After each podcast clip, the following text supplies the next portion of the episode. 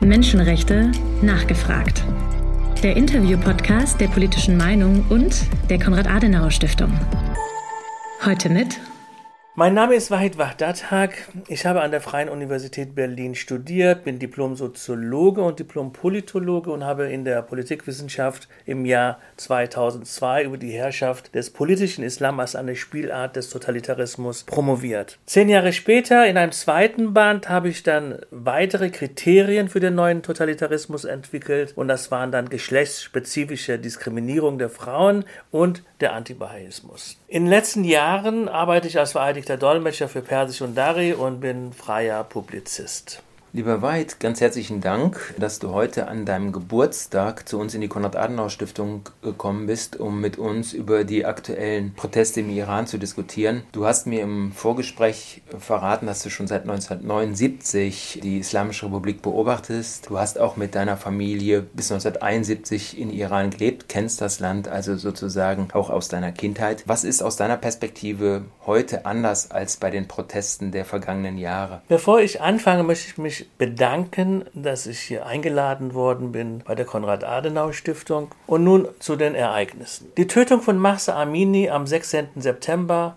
hat zu landesweiten Protesten geführt, die die längste ist seit der Islamischen Revolution von 1979. Manche sprechen von der ersten weiblichen Revolution in der Welt, an der auch Männer, Jugendliche und gar Kinder, Schüler, Studenten, Arbeiter beteiligt sind. Menschenrechtsorganisationen zufolge sind hunderte Erwachsene und Dutzende Kinder bei den Protesten getötet worden. Eine genauere Zahl kann man kaum nennen, denn viele Schwerverletzte gehen nicht zur Behandlung in Krankenhäuser, denn dort würden sie sofort verhaftet werden. Die Revolutionsgarden schießen mit Rundkugeln und echter Munition, Munition auf Frauen und auf Männer, auf Kinder, auf Jugendliche, auf Studenten. Die iranischen Exilmedien zeigen durchlöcherte Rücken und Brüste der Körper von Menschen. Es ist grausam. San, Sendegi und Azadi, das bedeutet Frau, Leben und Freiheit. Und das ist die Parole, einer der Hauptparolen der Proteste. Diese Proteste sind mitnichten auf den iranischen Kurdistan reduziert, weil Mahsa Amini war eine Kurdin gewesen, sondern es sind inzwischen landesweite Proteste geworden. Proteste in Städten, an Universitäten, in Schulen und in manchen Fabriken wie in der petrochemischen Industrie. Die Parolen der früheren Protestwellen waren meist ökonomisch ökonomisch. Das heißt, es ging um Lohn und Brot. Wenn die Arbeiter oder Lehrer streikten, ging es um die Verbesserung der Lebenslage, um mehr Lohn, um die Einforderung von nicht bezahlten Lohn. Die Proteste der letzten vier Wochen äh, jedoch äh, sind mehr menschenrechtlich orientiert und beziehen sich auf die Frauenrechte und auf die Gleichberechtigung der Frau. 2009 wurden zum Beispiel die Wahlen kritisiert. Ahmadinejad war an die Macht gekommen. Die grüne Bewegung wurde damals von Musavi und Karoubi geführt. Sie waren selbst Linksislamisten. Karoubi war in den 80er Jahren selbst Chefredakteur der Islamisch-Republikanischen Zeitung und dann bis 89, 81 bis 89 war er selbst Premierminister. Und man muss sich vorstellen, dass er selbst ist seit Februar 2011 im politischen Arrest, Hausarrest. Die Proteste der Grünen Bewegung waren damals systemimmanent und waren von Teilen der Mittelschichten mitgetragen. Die Parolen dann später der Proteste von 2017 richteten sich gegen die wirtschaftliche Lage, gegen die Teuerungsrate, gegen Korruption und gleichzeitig wurde das politische Herrschaftssystem kritisiert. 2017 hatten schon die Sanktionen gewirkt. Die politische Situation war sehr streng geworden und die wirtschaftliche Lage war schon katastrophal. Es waren damals nicht mehr nur die Linksislamisten, die gegen die Wahlen protestiert haben, sondern eine breitere Masse wollte mehr ihre wirtschaftliche Lage verbessern. Und schon 2017 richteten sich die Demonstrationen gegen aber auch die islamische Revolution, das heißt gegen die Werte der islamischen Revolution und hatten insofern einen anti-islamistischen Charakter. 2017 gingen Teile der Mittelschichten und insbesondere Jugendliche, die keine Zukunft mehr für sich sahen, auf die Straße und natürlich auch Teile der ärmeren Bevölkerungsschicht, die durch die Wirtschaftsmisere einfach keine Zukunft mehr für sich sahen. Sie stellten tatsächlich die gesamte Diktatur langsam in Frage. Immerhin wurde die Macht des totalitären Staatsapparates gleichzeitig immer mehr zugespitzt. Das heißt, die Machtmonopolisten beseitigten die Linksislamisten, die sogenannten Reformislamisten, vom Machtzentrum. Es gibt heute aber bei den Protesten sehr diverse und dezentral orientierte und organisierte äh, Akteure bei der ganzen Protestbewegung. Das sind sehr unterschiedliche Gruppen. Die totalitäre Macht geht heute gegen sogar Schulmädchen vor. Warum? Weil sie auf den Straßen öffentlich ihre Kopftücher ablegen. Sie riskieren damit natürlich auch ihr Leben. Sie wollen, diese Kinder, diese Mädchen, diese jungen Frauen wollen ohne religiöse und staatliche Gängelung sich einfach frei entfalten. Sie wollen sich so anziehen, wie sie wollen. Sie wollen keine Zwangsverschleierung mehr. Sie wollen über ihre Bekleidung und über ihre Kopfbedeckung selbst entscheiden. Sie wollen diese Kopfbedeckung nicht mehr. Ja, die Prinzipien der islamischen Revolution werden inzwischen in Frage gestellt, weil die Zwangsverschleierung ist einer der Grund Lagen der islamischen Revolution gewesen. Sie fordern Gerechtigkeit und Freiheit. Das ist ihr Recht auf Leben und körperliche Unversehrtheit und dieses elementare Recht wird ihnen in der islamischen Diktatur verwehrt. Selbstverständlich verletzt der Kopftuchzwang die Freiheit der Frau und das muss man sehen und dagegen kämpfen ein Teil der iranischen Bevölkerung, Frauen, Männer, alte Menschen, junge Frauen, junge Menschen, Studenten und Arbeiter. Vielen Dank. Du hast äh, schon den Slogan der aktuellen Proteste angesprochen. Der Slogan ist auch durch die sozialen Medien nach Deutschland gekommen. Frau, Leben und Freiheit. Im Iran wird aber seit Beginn der Proteste das Internet massiv gedrosselt. Und trotzdem finden diese Proteste auch in den dortigen sozialen Medien breiten Widerhall. Wie würdest du das einschätzen? Du beobachtest ja auch die iranischen Medien sehr lange schon. Sind soziale Medien äh, im Iran heute eine Art Safe Space, ein sicherer Raum, in dem sich der Widerstand äh, äußern kann und auch vernetzen kann? Oder ist aufgrund der digitalen Überwachungsmöglichkeiten des Regimes eine sehr große Gefahr für die Aktivistinnen und Aktivisten mit der Arbeit im digitalen Raum verbunden. In der Tat ist durch diese Drosselung des Internets ist dieses Safe Space sehr stark eingeschränkt. Ich bringe ein Beispiel. Bei früheren Demonstrationen haben sich die Protestierenden übers Internet, über die so Social Media, die haben sich abgesprochen und sich für die Demonstration verabredet. Das hat man im Exil in den Nachrichten, Exilmedien gelesen. Diese Sachen werden jetzt eingeschränkt. Es ist nicht mehr so einfach möglich, wenn das Internet kaum funktioniert, dass die Leute diese sozialen Medien tatsächlich auch nutzen. Dann gibt es noch ein weiteres Problem, dass die digitale Welt immer getrennt ist vom realen Leben. Die digitale Welt hat gleichzeitig, muss man sagen, die ein Doppelleben in der Diktatur verursacht, nämlich einmal, dass die Menschen durch das Internet etwas über die Welt erfahren, ausländische Nachrichten lesen können und gleichzeitig in ihrem realen Welt sind sie eingeschränkt durch die Strafgesetzgebung, durch das islamische Gesetz, das herrscht und können sozusagen das, was sie sich ersehnen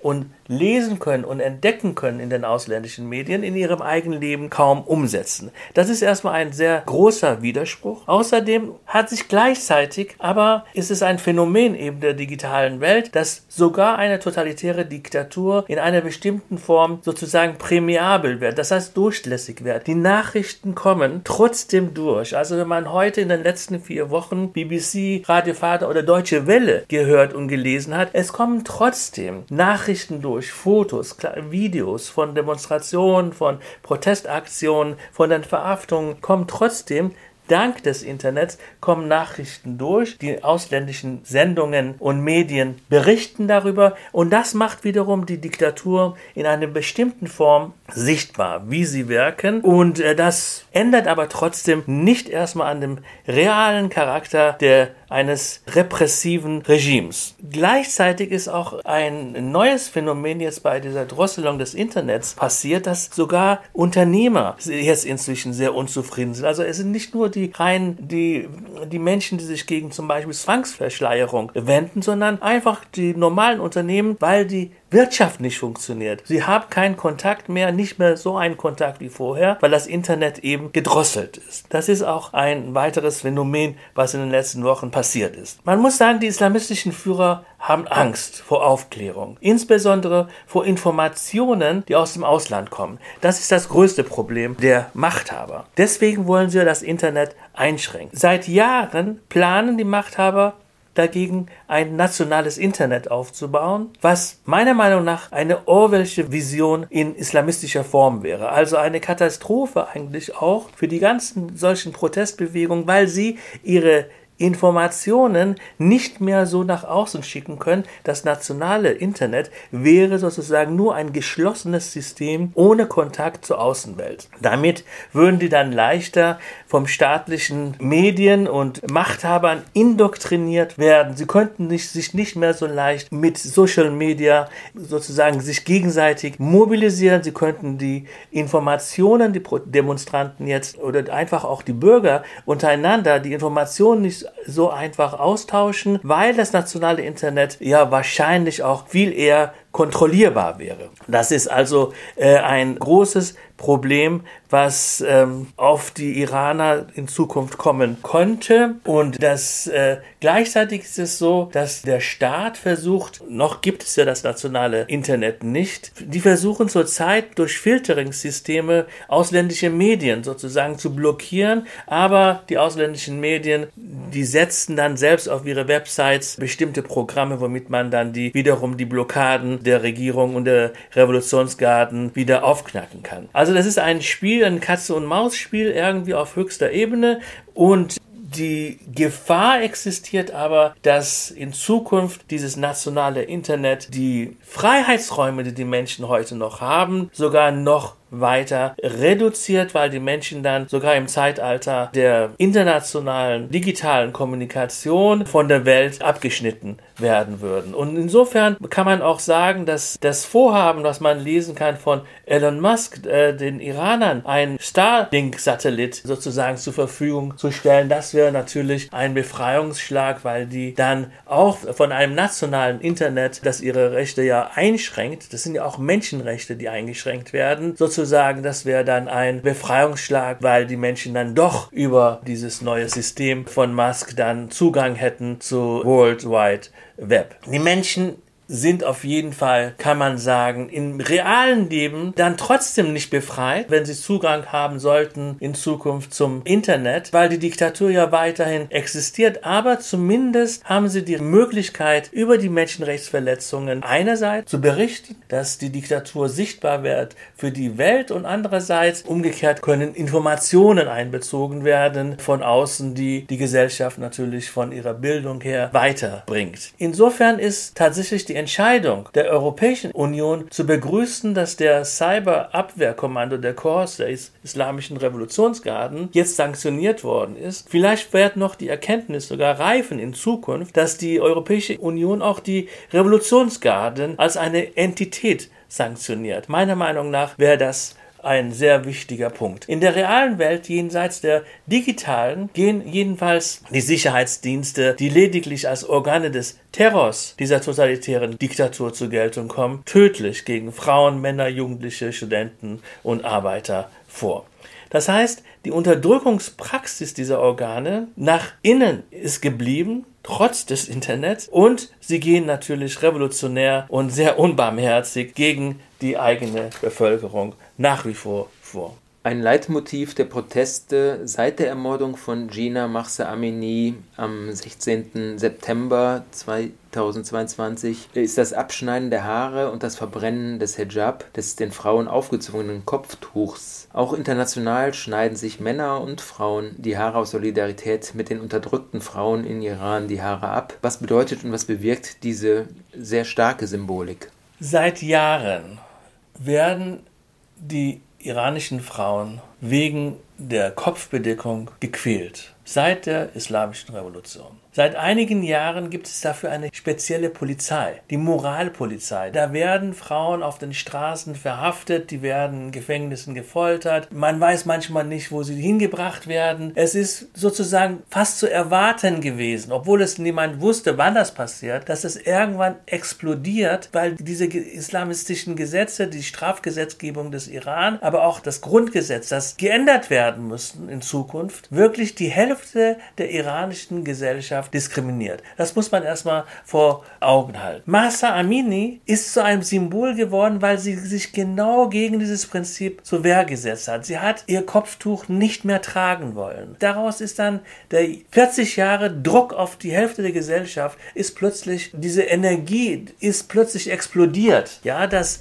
weil man das nicht mehr aushalten wurde. Das ist die Ursache dieser ganzen Protestbewegung, weil die Menschen, Frauen und Männer, viele Menschen nicht mehr diese Zwangsverschleierung aushalten wollen. Das Symbol selbst des Haareschneidens ist eigentlich über ein vorislamisches Symbol. Das hat mit dem Islam überhaupt nichts zu tun. Das kommt schon in den alten Mythen der altpersischen Dichter vor. Wenn Frauen getrauert haben, haben sie ihre Haare geschnitten. Heute schneiden sie die Haare nicht nur aus Trauer, sondern auch aus Wut. Sie sind wütend, sie trauern, weil sie 40 Jahre lang diskriminiert werden und ihnen ein Gesetz der Zwangsverschleierung auferlegt wird, was sie nicht mehr haben wollen. Und gerade vor diesem Hintergrund ist es auch sehr beeindruckend, wenn europäische Politiker, Schauspieler, Musiker, Künstler sich symbolisch solidarisch erklären mit den iranischen Frauen und sich dann auch die Haare schneiden. Das ist natürlich eine sehr, sehr starke symbolische Solidarität mit den iranischen Frauen und das bekommen die auch dort mit und das ist natürlich auch eine Unterstützung der Protestbewegung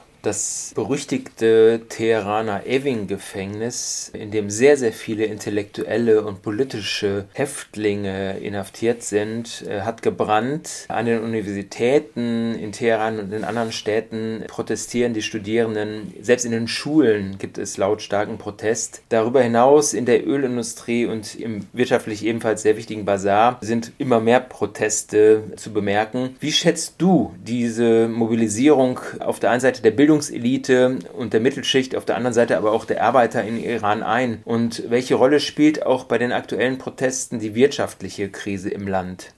Ich fange mal mit dem Evin-Gefängnis an. Es ist wirklich schlimm, was dort passiert ist. Ich habe die Bilder in äh, BBC gesehen und wie geradezu oft das Gefängnis mit bestimmten Gegenständen. Es ist gar nicht klar, bis heute nicht klar, womit sie angegriffen wurden. Das Gefängnis, dieses Gebäude ist da regelrecht beschossen worden und jedenfalls eine unbekannte Zahl von Menschen sind gestorben, Dutzende sind verletzt, das steht fest. Ansonsten ist es so, dass die Arbeiter und überhaupt die Studenten, Kinder und Jugendliche, das hatten wir schon, auf die Straßen gehen und protestieren. Das zentrale Thema, was problematisiert wird, ist die Zwangsverschleierung. Aber die Proteste gehen darüber weit hinaus, weil es gibt natürlich auch eine wirtschaftliche Unzufriedenheit. Wenn die Arbeiter die früher schon demonstriert haben, weil sie drei Monate keinen Lohn bekommen haben, haben jetzt nochmal einen neuen, weiteren Grund zu demonstrieren, nämlich weil sie es auch schlimm finden, dass junge Menschen auf den Straßen angeschossen werden, regelrecht, äh, und getötet werden. Warum? Weil sie ihre Freiheiten sich ersehnen. So, und das hat dazu geführt, dass sie tatsächlich unzufrieden. Die Basaris haben gestreikt. Das ist also wirklich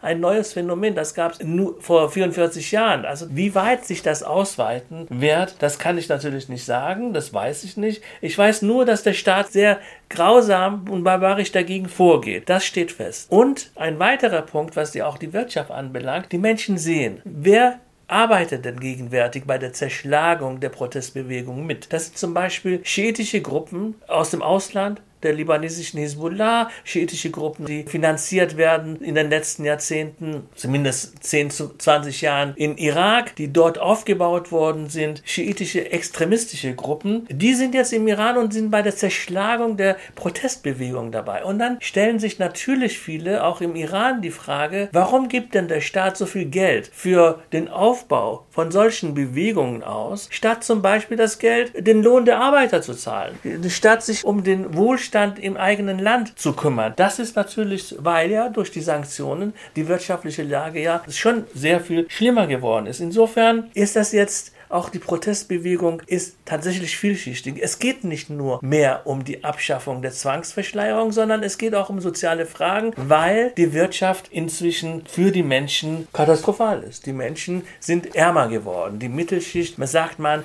bröckelt ab. Es ist jetzt nicht mehr so. Deswegen sind die auch alle radikaler geworden. Es geht nicht mehr nur um Wahlen. Es geht jetzt tatsächlich um soziale, wirtschaftliche, aber auch um Freiheiten, grundlegende Freiheiten, dass Menschen, Frauen einfach sich so anziehen wollen, wie sie wollen.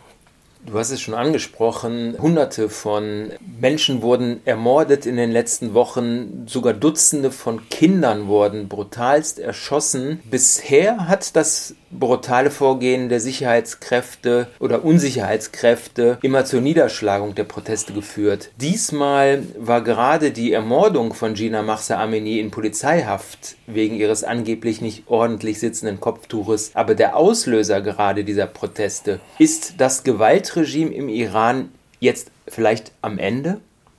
Das weiß ich nicht, das wage ich aber auch zu bezweifeln, weil sonst würde man das Gewaltsystem unterschätzen. Das ist tatsächlich eine totalitäre Diktatur, das muss man sich erstmal auf der Zunge zergehen lassen. Es ist kein System, das reformierbar wäre, das einfach so von heute auf morgen bereit wäre, auf die Zwangsverschleierung zum Beispiel zu verzichten. Man hat ja eine Probe gemacht. Man hat für, ich weiß nicht, ob es in direkten, unmittelbaren Zusammenhang steht, aber paar Tage bevor es zu diesen Massendemonstrationen kam, also ein, zwei Wochen davor war das, wenn ich mich nicht irre, gab es ja Frauen, die teilweise sogar in Fußballstadien reingelassen wurden. Und die islamistische Führung war vollkommen außer sich, hat sich dagegen gewehrt. Wieso lasst ihr denn die Frauen in Fußball? Das hat vielleicht auch die Frauen ermutigt, dann jetzt diese Proteste trotzdem weiterzumachen, weil sie sehen, naja, wir waren ja schon in den Fußballstadien. So, aber man muss sagen, dass das Regime schon seit dem ersten Tag der Islamischen Revolution sehr mörderisch gegen Andersdenkende und Oppositionelle schon vorgegangen ist. Es ist ein ideologisches System und eins dieser Säulen dieses ideologischen Systems ist nun mal die Zwangsverschleierung. Dass, ob sie jemals darauf verzichten können oder anders gesagt, wenn sie wirklich darauf verzichten würden, was das für Energien sozusagen frei freisetzen würde, dass es, was es dann für Folgen hätte. Darüber hinaus, das weiß man nicht. Deswegen ist es wirklich eine große Frage, ob die Regierenden in der Lage wären, jemals auf diese, auf diese Zwangsverschleierung zu verzichten. Denn, schauen Sie, sie,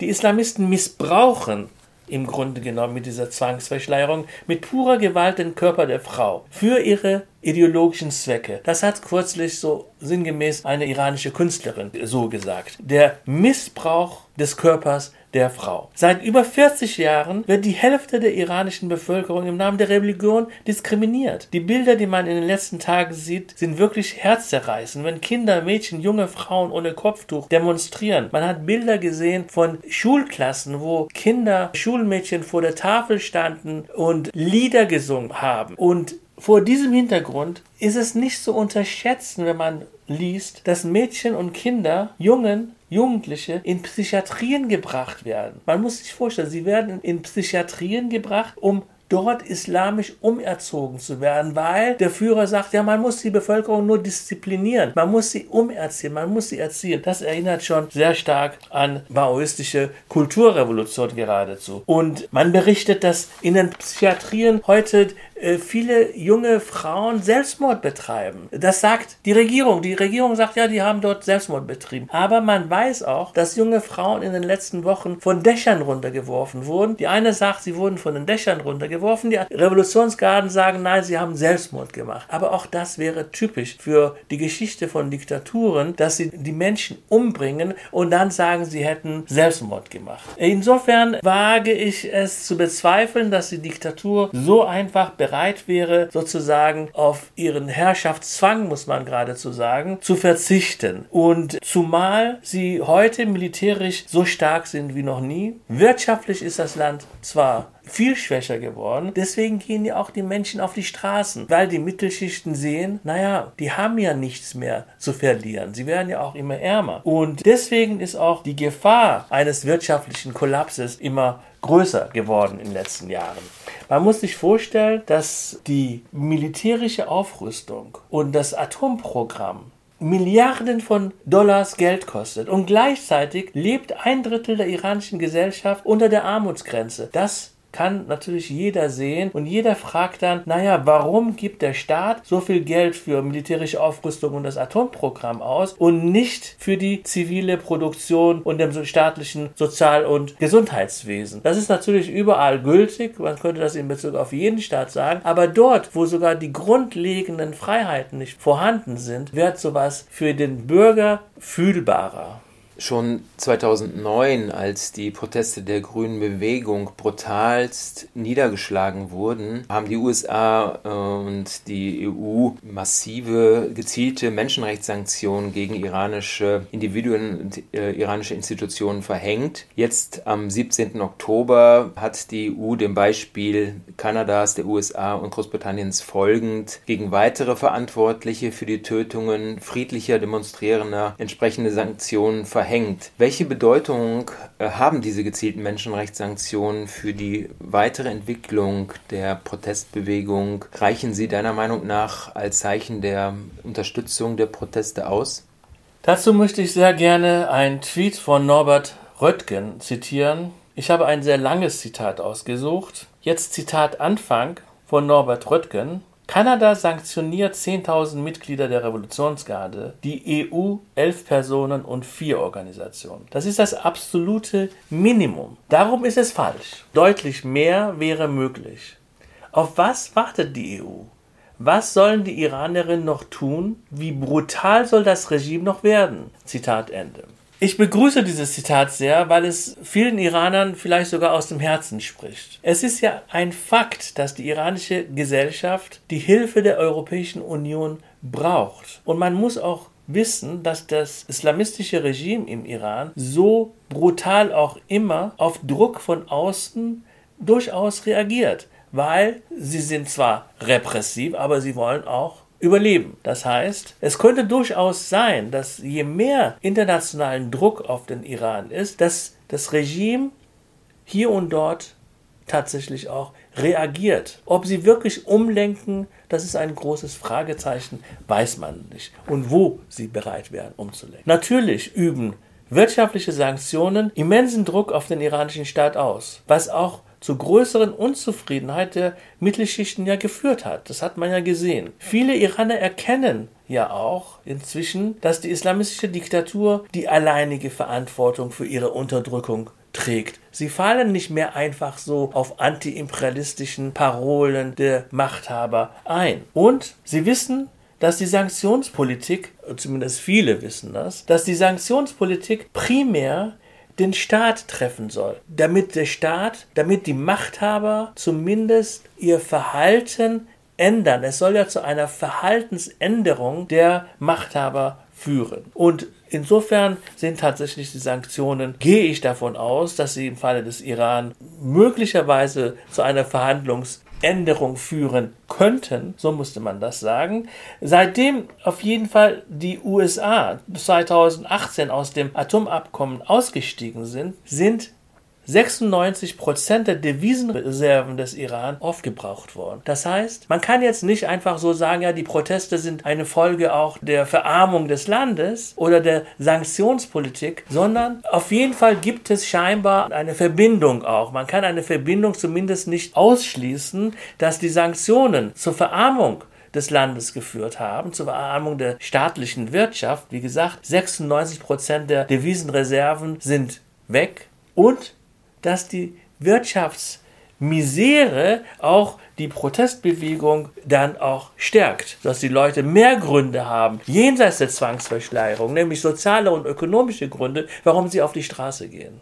Vielen Dank. Du hast Norbert Röttgen zitiert mit einem sehr wichtigen Statement für schärfere Sanktionen. Auch andere Bundestagsabgeordnete der Unionsfraktion, Doro Bär, Serap Güler, haben sich auch bei den Protestkundgebungen, Solidaritätskundgebungen mit den iranischen Frauen, mit den iranischen Demonstrierenden vor dem Brandenburger Tor schon mehrfach und auch bei verschiedenen Bundestagsdebatten äh, mehrfach für ein konsequentes Vorgehen ausgesprochen. Das jüngste Beispiel ist ein aktueller Antrag der Fraktion der CDU-CSU, der unter dem Titel Iranische Protestbewegung entschlossen unterstützen, den Testfile einer frauenorientierten Außenpolitik zum Erfolg machen, 15 weitgehende Forderungen stellt, die eine deutliche Kehrtwende in der deutschen und europäischen Iran-Politik bedeuten würden. Drei davon habe ich mal rausgepickt, um sie mit dir zu diskutieren. Zum einen möchte die Unionsfraktion, dass die Revolutionsgarden EU-weit gelistet werden. Zudem, was wirtschaftlich sehr wichtig ist, möchte sie, dass das präferentielle Handelsinstrument Instex umgehend eingestellt werden soll. Damit würde der Handel mit Iran massiv weiter gedrosselt werden. Und zum Dritten, vielleicht die wichtigste Forderung, sollen die laufenden Gespräche über ein mögliches Fortsetzen des Nuklearabkommens mit den anderen Partnern der EU, China, Russland, USA, Großbritannien, Frankreich, neu bewertet werden. Wie schätzt du diese Forderungen der Unionsfraktion ein? Könnte so ein resolutes Vorgehen Deutschlands und der EU gegen das Regime etwas bewirken? Ich bin sehr dankbar für die Auflistung dieser drei Punkte, weil wir fangen mal an mit den, wie du das auch formuliert hast, die Revolutionsgarden sollen EU-weit gelistet werden. Die Revolutionsgarden und ihre Unterorganisation der Basiji, ihr Ziel war und ist heute der Export der Revolution. Sie haben wirklich im Ausland, waren an sehr vielen Morden, an Attentaten, an Bombenanschlägen und so weiter beteiligt gewesen. Das heißt, die Auflistung der Revolutionsgarden in einer Sanktionsliste ist meiner Meinung nach, wenn man ernsthaft die Phase des, was hatten wir alles gehabt, des kritischen Dialogs, was nichts gebracht hat, des konstruktiven Dialogs, was nichts gebracht hat, wenn man daraus lernen will und eine solche Diktatur stärker unter Druck setzen muss, ihnen Grenzen zeigen muss, dass zumindest nicht nur innenpolitisch aus menschenrechtlichen Gründen, sondern auch außenpolitisch diese Organe des Terrors nicht mehr so einfach weitermachen können und ausgebaut werden können. Dafür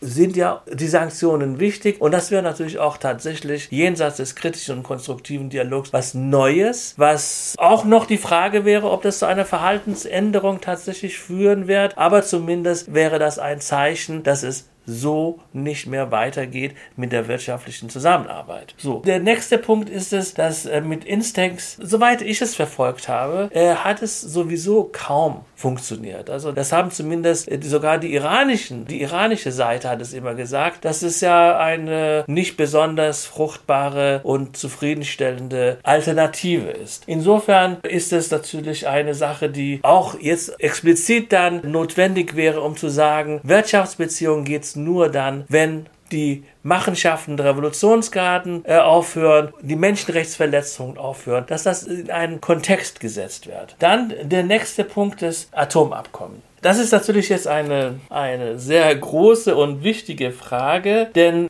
das haben ja auch bestimmte Gruppen in den USA schon gesagt, dass das neu überprüft werden muss und dass das neu bewertet werden muss. Das ist eine sehr, sehr wichtige Forderung, weil die Urananreicherung des Iran ist ja überhaupt nicht mehr vergleichbar mit der Urananreicherung des Jahres 2015. Das Atomprogramm des Iran ist ja weit entwickelter als 2015. Und dann sind neue Punkte und da wäre die Frage, äh, ob das mit sozusagen doch im Zusammenhang gestellt wird mit dem Atomprogramm. Programms, nämlich der militärischen Aufrüstung, des Raketenprogramms. Äh, man sagt immer, nein, das Raketenprogramm richtet sich nicht gegen Europa, aber man hört in den letzten Tagen, dass der Iran Drohnen nach Russland exportiert, Raketen sogar nach Russland exportieren will, die sich gegen Ukraine richten sollen, also gegen einen Teil Europas. Und da ist natürlich schon die Frage der Neubewertung des Atomprogramms, weil diese ganze militärische Aufrüstung widerspricht nämlich ganz klar eine UN-Resolution, nämlich die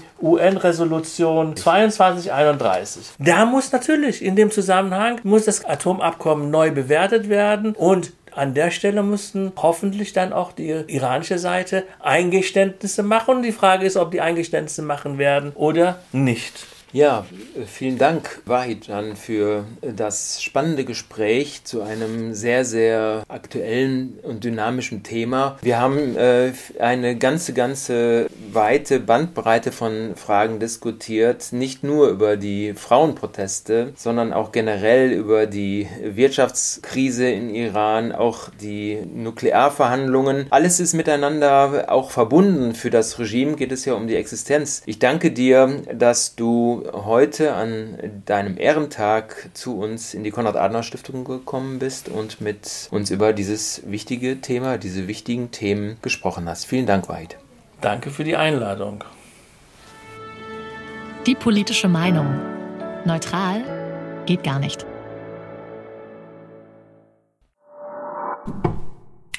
Ein Audiopodcast der Konrad-Adenauer-Stiftung.